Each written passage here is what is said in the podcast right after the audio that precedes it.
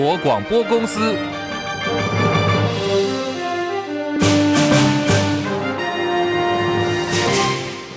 大家好，欢迎收听中广新闻，我是黄丽凤。来关注的是国民党下午中常会山雨欲来。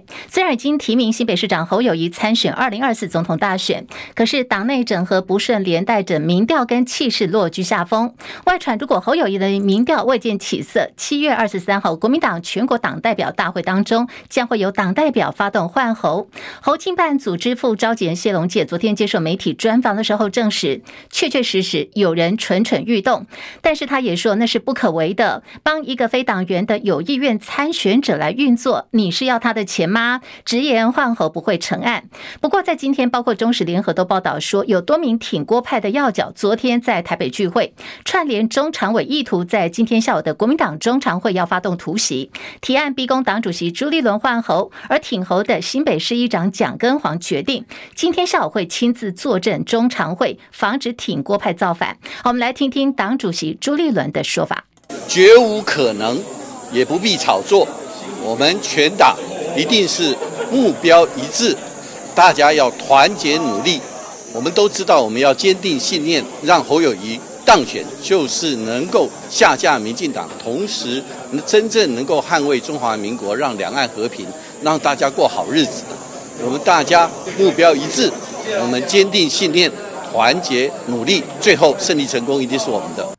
而对于现在各方反对声浪四起，侯友谊自己也做了回应：“我是党征召的候选人，南宫之位，求桃啊调哉，求位等家少红开，我们都会团结坚定我们自己的信心跟步伐，来守护中华民国，过台澎金马这个土地收回来。”好，中常会呢，稍后马上要登场了。初步确认，今天并没有常委联署提案。不过，有反侯的中常委说，今天没有，并不代表下个礼拜就没有联署提案是一定会进行的。还扬言说，如果党中央不换人，就要为最后的败选负起全部责任，不要来找中常会或者是全代会来背书。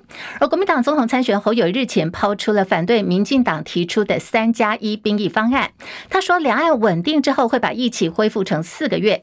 被质疑说是背离了国民党的政策，不仅党中央事前不知情，还引发了美方的反对。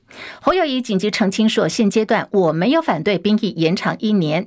民众党总统参选柯文哲捡到枪，今天柯批就大酸侯友宜说，恐怕你要先去跟美方来做解释，还批评国防政策不可以测风向，这开什么玩笑呢？侯友宜市长是说他兵役要从一年再退回四个月嘛，纯粹从外交来讲，你知道，我看。他恐怕要去跟 A I T 解释老半天的。如果呢，哦，中共有一天对台湾攻击，哦，我们预测它是应该是网络攻击先嘛，那再才是制空嘛，再制海，那最后这一道解决才可能登陆战。如果是网军、空军、海军当做主体的话，那那这个也不是一年这种技高技术兵种也不是一年可以解决的，所以恐怕我们台湾的这个国防的结构还要再考虑。还有一点呢，哦。在少子化之下，你知道哈，要实施征兵制有困难，恐怕还要是要往以募兵为主了，征兵为辅，这才是一个比较健全的国防政策。侯友宜拼总统大位，兵役政策被质疑转弯改口。国民党主席朱立伦跟竞选办公室的执行长金普聪纷纷跳出来护航。金普聪现在正在召开记者会，要回应相关的话题。而党主席朱立伦早上出席活动，也帮忙缓颊。他表示，所有重要的政策，等团队都有完全整合，绝对不是断章取义或者是跳跃式的，而是对于下一代最负责任的方案。传出对于美方的反弹跟不满，侯友。一访美的规格是否会受到影响？朱立伦说，国民党跟美方都保有长期而且深厚的联系。接下来，侯友谊的访美行程会在适当的时间点来跟大家做报告。选战打得凶，今天早上柯侯两人也同台了。两人日前呢，因为捷运还有九二共识等议题护杠隔空开火，今天座位被安排在舞台的两侧。活动现场零互动哦。柯文哲致辞的时候，侯友谊在台下不停地跟身旁的人交谈。柯文哲讲完话就先走了，没有等侯友谊。同一场活动，两人连手都没握。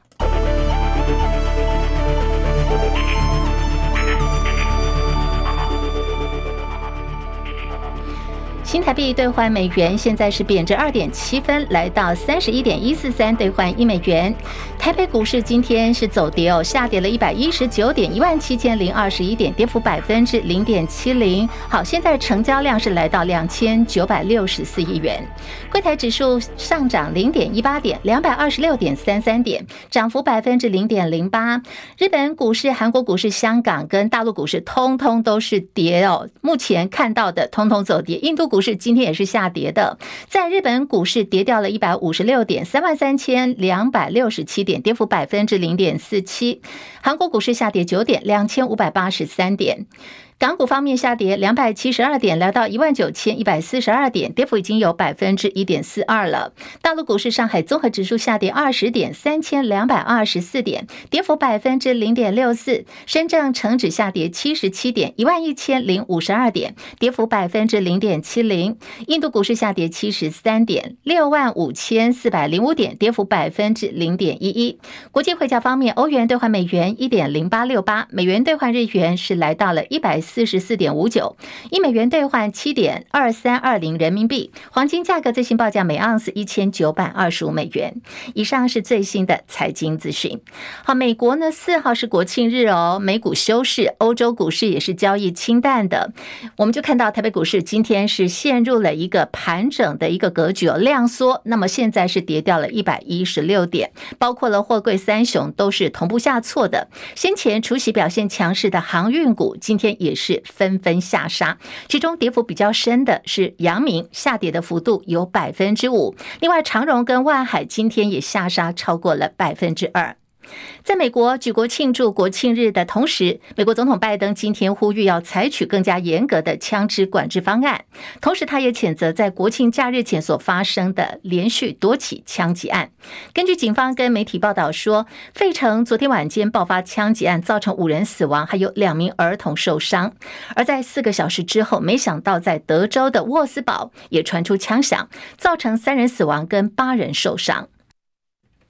而且看到美国总统拜登最新声明表示，过去的几天当中，他说我们的国家再度承受一波悲惨的枪声，祈祷能够有朝一日我们的社区能够免受枪支暴力的荼毒。拜登所在的白宫发现有毒品，这是美国特勤局七月二号在白宫西厢办公室发现有一些白色的可疑粉末，白宫内部人员还曾经短暂的疏散哦。那么现在最新消息说，经过了检验，这些可疑的白色粉末是毒品古柯碱。白宫西厢这个地方，它里头的配置有总统幕僚办公室、内阁室跟新闻媒体区。根据白宫的官员说，这次发现了古柯碱毒品的地方，它不是任何单独的西厢办公室。好，换句话说，就是游客能够进入的区域。现在特勤单位也说会持续调查古柯碱到底是怎么样进入白宫的。地缘政治来关注的是上海合作组织高峰会，我们简称叫做上合会，以视讯的方式进行。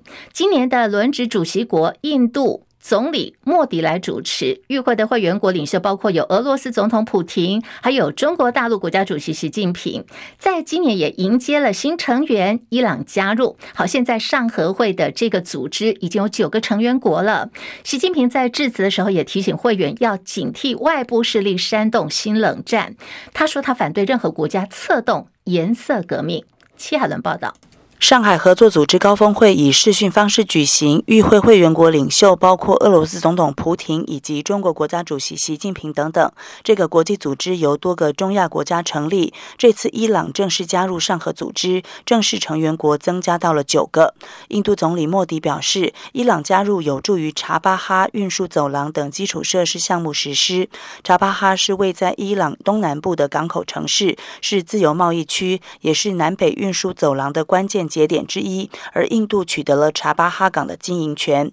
各国领袖在上合组织高峰会后发布新德里宣言，提倡相互尊重主权、国家领土完整、不干涉他国内政、不使用武力或威胁使用武力等原则，作为永续发展国际关系的基础。大陆国家主席习近平视讯致辞时说：“上合成员国要高度警惕外部势力在相关地区煽动新冷战，制造阵营对抗，反对任何国家。”以任何理由干涉内政。会员国同意共同打击恐怖主义，寻求拟出一份共同名单，在各自的国境内禁止入列组织从事活动。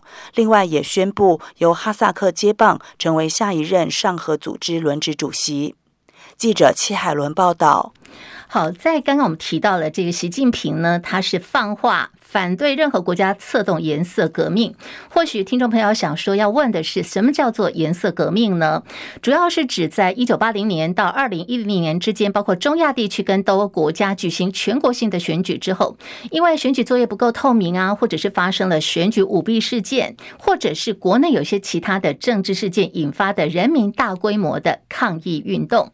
不过，在中共跟俄罗斯的眼里，是认为说颜色革命呢是美国等国家干预他国政权来采取的一种手段。美国财政部长耶伦即将在六号到九号访问大陆北京，希望可以跟中方来重新建立对话。不过呢，就在耶伦要访问北京前夕哦，现在中国大陆跟西方的科技战。再次升级，大陆已经宣布了，从八月一号开始，要针对包括了加跟者，这个加跟者是属于稀土类的东西哦，一个金字边，一个家庭的家，另外呢是一个金字边加一个之乎者也的者，这两个字叫加跟者。相关物项，大陆要进行的是出口管制。好，其实这两个呢是属于制造半导体产品的关键材料，现在大陆出手进行出口管制，就被认为说他们的目的呢是要来报复。包括美国、日本、荷兰限制出口晶片制造设备。大陆是全球最大稀土的生产国，手中握有的稀土供应量大概占了百分之八十。北京政府宣布对于加跟者两项稀土跟其他工业化合物进行出口管制。那么对此呢，国际政治专家赖月琴老师就分析，这恐怕是中方对于美国发动贸易战争进行反制的第一步。未来如果继续还要禁用更多的稀土，有可能会冲击到美国的 F 三五战机、神盾级的驱逐舰的生产。赖月清也说，当稀土变成稀有物质的时候，价格呢一定是涨翻天的。如果美国继续打科技贸易战，那么将来恐怕就连我们大家经常用得到的药品，像是阿司匹林啊、抗生素的原料都没有了。美国虽然也能够做稀土，可是成本一定会提高的。等到大陆也能够做出半导体之后，再来试出稀土的话，那么美国的稀土公司就会倒成一片了。二零二三上海世界人工智慧大会登场，包括有超维的执行长苏姿峰会在大会上进行专题的演讲。好，这是全球的这个市场都在关注的。那么，另外苏姿峰呢，预定是在本月十九号要来台湾访问了，预定将会为台湾的供应链带来潜在的合作跟伙伴关系。目前已经有境内外大概是一百多家采购代表团确认要来参与这场上海世界人工智慧大会。到目目前为止，采购意向金额哦，相当惊人，已经来到了超过人民币一百亿元以上。日本福岛核处理水引发了外交战。根据日本经济新闻报道说，国际原子能总署经过两年的审查，他发出一项报告。那么就是说，他们认为这项的核处理水是没有问题的。所以日本政府决定呢，最快八月份开始要把处理过后的核废水排放入海。日本要把这个核处理水排放入海的决定，特别呢是跟。日本邻近国家跟地区，尤其是中国大陆跟南韩啊，反对声浪最大。南韩也在高度警戒当中，主要是认为说，国际原子能总署的报告并不能够成为日本把福岛第一核电厂的核处理水排海的护身符，或者是通行证。另外，其实日本的渔民也很担心，当地的渔会团体就说，如果政府执意把这些即便已经处理过的核废水排入大海当中，会让日本的渔产品的商誉付诸流水。台积电创办人张忠谋昨天有提到全球化已死，同时也对于全球化的这个定义呢，他有提出来他的看法。他质疑国安跟经济领先凌驾在全球化之上，还能够算是全球化吗？经济部长王美花今天回应了，台湾应该把自己的供应链做得更好，企业因应国际局势应该要壮大自己，避免有相关的国际争议。张佳琪报道。台积电创办人张忠谋四号重新定义全球化，他认为全球化的基础是经济比较优势的分工合作，现在演变为国家安全科技领先以及经济领先的重要性凌驾全球化之上。张忠谋指出，在不伤害国家安全或未来科技经济领先条件下，允许企业在国外牟利，也允许外国产品及服务进入国家，还能算是全球化吗？经济部长王美花五号出席工研院五十周年院庆活动时表示，张忠谋演讲时也提到，过去全世界就没有做到过百分之百的全球化，因此现在的国际局势在全球化之外，必须更重视国家安全，疫情后甚至更重视供应链的韧性。他说，因应这样的国际局势，台湾必须先把自己的供应链做得更好。王美花说，第一个，我们怎么样把台湾自己的供应链做得更好，让台湾在全世界角色重要，这是我们的根本。王美花表示，经济部也常跟产业界交流，共同因应局势做最好的布局。他说，台湾的企业本来就做了许多国际布局，现在不但要壮大自己，还要避免相关的国际争议。经济部会持续跟企业努力，深化台湾本身供应链的能力，以及在国际布局时可以得到平衡。中广记者张佳琪台北报道。国民党立委王鸿薇爆料，台湾跟立陶宛合作半导体产业，可是呢，却在蔡英文总统的要求下，几乎我们是无偿的提供技术给对方的私人公司。王鸿薇今天进一步爆料说，国发会的中东欧投资基金会融资大概有三亿元新台币给立陶宛的太能电。太阳能电厂，那么这家工厂的原物料却是来自于中国大陆，根本呢就是抗中保台大翻车。李仁月报道，国民党立委王宏威爆料，台湾和立陶宛签订半导体合作备忘录，不过立陶宛要求将资金从六百五十万欧元增资到一千四百万欧元。王宏威进一步爆料。国发会的中东欧投资基金会融资大约三亿元新台币给立陶宛的太阳能厂，但是这家工厂的原物料却是来自中国大陆。它就是跟中国进口原物料啊，我们不都是要抗中吗？哎，这个糗了。王宏伟指出，这家立陶宛太阳能厂，因为他因为赖姓台商有合作，所以才想向我国申请融资。不过，这位赖姓供应商之前合作的公司是大陆的企业，其实根本不符合申请资格。赖姓供应商特地在台湾成立公司，还透过驻立陶宛代表处，希望中东欧基金降低对这家公司进口中国大陆原物料的关切。王宏伟质疑中东欧基金融资的钱被厂商拿去向中国大陆进口原料。民进党一方面高举抗中的大旗，一方面又让资金流向中国大陆。按照这样的逻辑，到底谁才是中共同路人？中广记者李仁月在台北报道。抗中保台大翻车吗？我们刚刚都有听到，这个王鸿薇爆料说，立陶宛太阳能厂的原料是来自于中国大陆。外交部对此也做回应了，说少数人是刻意忽略台商受益的事实，罔顾生产基地遍布大陆跟全球的产业结构，反倒来凸显是对于产业常态的无知。外交部说，这样是一个恶意操作，跟中共的对台认知作战手法是一样的。好，现在时间来到了十三点二十分，今今天新闻最前线要来关注的是我们的青少棒球员，连线资深体育记者陈凯。陈凯上线了吗？一峰好，各位听众朋友午安。好，我们要来讨论关注的就是二零二三美国小马联盟亚太区青少棒锦标赛在日本举行。台湾虽然是由桃园代表队七比一击败了日本队夺冠，不料呢赛后遭到日本小马联盟判定球棒不符合规定，冠军被取消了。那么当然，我们的球员跟国人都很生气，桃园市棒委会也跟美国小马联盟总部提出申诉了。陈凯怎么看这起事件呢？对，因为从现场这个比赛呢是在日本举行哈，那其实是没有媒体去日本采访的。那我们目前所得知的现场的情况，都只能透过转播画面大概得到情况啊。不过那个转播画面其实就跟呃比赛本身的棒委会的说法有一点出入哈。因为比赛在冠军赛的时候呢，是日本队二局先来检查一次棒子，然后检查之后说是 OK，然后呢六局又来检查一次棒子，这次棒子他们就说就说这个棒子不行哈。六局检查棒子之后呢。后来桃园这边同意说，那这根有问题的棒子就没收，没关系，我们用剩下棒子打完，那把比赛也打完了，球赛也赢了之后，然后大会还是说，因为你们六局用了不合规定的棒子，所以这场比赛成绩要判输啊，你们冠军变亚军，亚冠军再拿走啊，所以呃桃园这边才提出了抗议啊，那这个事情是大概的情况是这个样子哈，那桃园也说明了背景呢，是说这个比赛其实只有呃球队带了十五支棒子过去，但只有四支大会允许使用，那他们的说法是说呢，他们全比赛全程都是用这四支，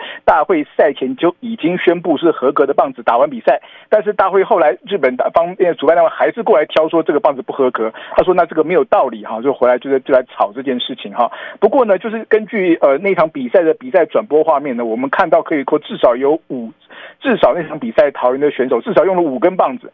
啊，就是如果只有四根合格的话，应该就从头到应该就是用四个棒子打。但是画面里有五根棒子，至少有五根不同的棒子。好，那所以这个就会很难解释，那是不是那个第五根棒子是不合格的呢？那后来桃园那边也有说法，就是说。好像也有说法是说这个棒子跟别人借的哦，那我想那可能这是唯一的解法，就是说如果我们只有自己只有四根，但是呢我们跟别队借了别队的合格的棒子，那就会有第五根合格棒子出现了。不过这又跟桃园自己的说法，就是说从头到尾我们只用四根自己带的合格棒子，又不又不太一样。所以这方面呢，大家说法有出入哈，这是一点哈。再一点我想要讲的就是说。呃，其实也有网友们在网络上面在讨论到的时候提到，这根棒子呢，为什么大会会带了？有人会说，为什么十五根棒子只用了四，只有四根是合格的哈？那就算加什么教练棒啊、练习棒啊，也不太可能会差这么多，对不对？怎么带这么多棒子，到最后剩这几根拿拿来用哈？那其实呢，这个呃小马联盟在这几年其实有做一些规定啊，其中一个规定就是说，他把在二零一八年的时候有整整体做了一个铝棒的一个重新的规定。简单来讲，二零一八年以后，它的棒子的这个标准哈。规格跟以前有点稍微不太一样哈，那差别在哪里？差别在打击的这个棒子的弹性哈。之前的这个规弹性的规定比较松，所以那个球呢，其实可以打得比较强劲一点。以前棒子弹性比较好，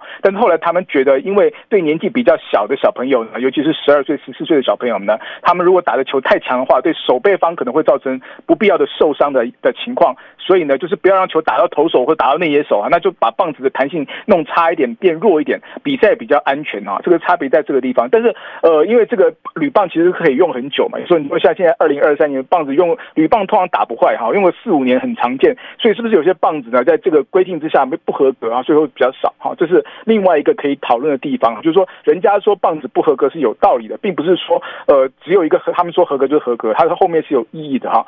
那最后一点要提到的，只是说这。次比赛里面，其实现在啊，我们的我们过去因为有看到了红叶少棒也好，后来威廉波特，我们在大部分的国人的心里觉得哦，我们小朋友出国又不要，就是出国就是拿冠军回来，很光荣这样子哈。但是现在其实时代已经不一样了，哦，现在其实呃，在全世界各国的单项运动里面，基本上没有十五岁以下的世界锦标赛，就是各单项，比如像足球啊、像篮球啊、像排球啊这些东西，这些球团体球类项目。最最多的是呃最早的办世界锦标赛你都是十七岁才开始，好，你说十五岁，十五岁是各各州洲际会办，好，可能办亚洲杯的 U 十五，然后隔年 U 十六办世界，好，类似这样子来办。那只有棒球，只有棒球是从十二岁就开始办所谓的世界少棒赛，十五岁再办一级，十八岁再办一级，一路往上办下去，哈。那其实也有人提到说，这个其实年纪这么小，其实办这个比赛，说实话，其实是对小小朋友来讲压力太大，也不是很健康。小朋友年纪那么小，因为很可爱是很可爱，可是是不太应该这样做哈，所以这个是讨论的时候就提到说。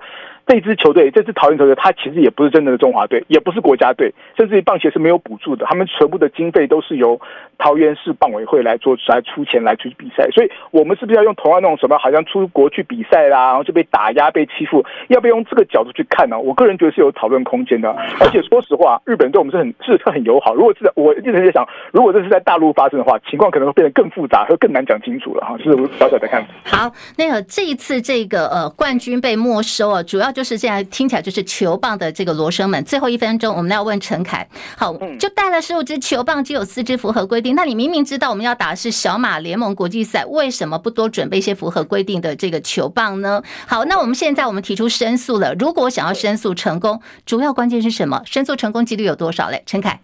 就是其他就是一句话，就是为什么棒子合格这么少？就是因为之前二零一八年的时候就改过一次规则嘛。但是我们不见得跟得上这个规定。我们如果棒子原来是好的，为什么不继续拿来打呢？我们可能是这样想法。可是我刚刚也说，大会之所以改规定，是要让比赛本身更安全。尤其是十二岁、十四岁这些小朋友来讲，他们安全最重要的。比赛本身的表现其实是，其实或者说竞技啊，或者冠军，其实不是那么重要。这次比赛里面呢，是拉到美国小马联盟，它基本上也是一个俱乐部性质的联谊比赛。如果是联谊性的比赛，你就不应该用竞技的角度去讲它，就是哦，我们一定要求胜利，要怎么样？交朋友为主。我一直讨论到这一点。那我觉得小马联盟比赛，我们就用联谊性的讲，出国比赛很好，没有问题。但是不要拿国家队的这个担子，或者说拿到我们海外很可怜啊，去国外被欺负啊，不用这种角度来想这件事情的话，我觉得心态上会比较健康，比较正确一点。好，非常谢谢陈凯的观察还有分析。继续来看的就是前中国小姐张淑娟，因为不满媒体名嘴周玉蔻、蔡玉珍，在去年九月份，当时呢是九合一大选的前夕哦，接连爆料说她跟蒋孝严在金华酒店开房间啊、滚床单等等，声泪俱下到台北地检署去提告。好，当场那个画面，我相信大家记忆犹新哦。好，台北地检署针对这个案子调查之后，认为周玉蔻、蔡玉珍声称消息来源，呃，而且呢，有关于这个所谓的开房秘辛，有关私德又未经查证。今天是依照违反个资法跟加重诽谤起诉了周玉蔻跟蔡玉珍两人。因为一桌海鲜四万一千块钱引发争议的澎湖餐厅后宫私厨，老板叶姓男子他擅自使用了知名演员高捷的合照打广告，好引来高捷亲自留言要求他把这个照片撤下来，对方也是置之不理哦，引发轩然大波。知情人士说，其实高捷根本没有去过这家餐厅，老板用的合照呢是当年哦大家一起拍电影《邯郸》的时候，老板来当临时演员所合拍的，就是要来硬要蹭艺人。好对。此高姐今天凌晨也亲自发文，他说：“做一个善良的人，踏实，得不到的不念。人多的时候管住嘴，人少的时候管住心。”好，短短几行字留言，万人暗赞。那么网友就说：“大哥就是大哥啊，气度非凡。”另外是艺人炎亚纶遭控偷拍未成年的私密影片，检方日前指挥妇幼队侦办，爆出远警疑似泄露侦办进度跟内容给媒体。昨天就看到这个刑警大队的大队长跟妇幼队。队长呢，拿着甜点到地检署去道歉了，不过士林地检署不买单哦，在昨天深夜已经接近快这个凌晨零点了，发出了新闻稿回应说，外界质疑警方处理过程有没有涉及泄密，现在检方已经在调查跟了解了。员警所送来的两盒铜锣烧的甜点，他们不收哦。那么士林地检说，已经依照规定送交政风单位来处理当中。新闻最后关心天气，今天天气超热的哦。我们刚刚提到台北的高温也将近有三十七度，稍早全台最高温是在花莲有三十七点七度。下午一样都是炎热天气，大家一定要多喝水，要预防中暑了。中国广播公司。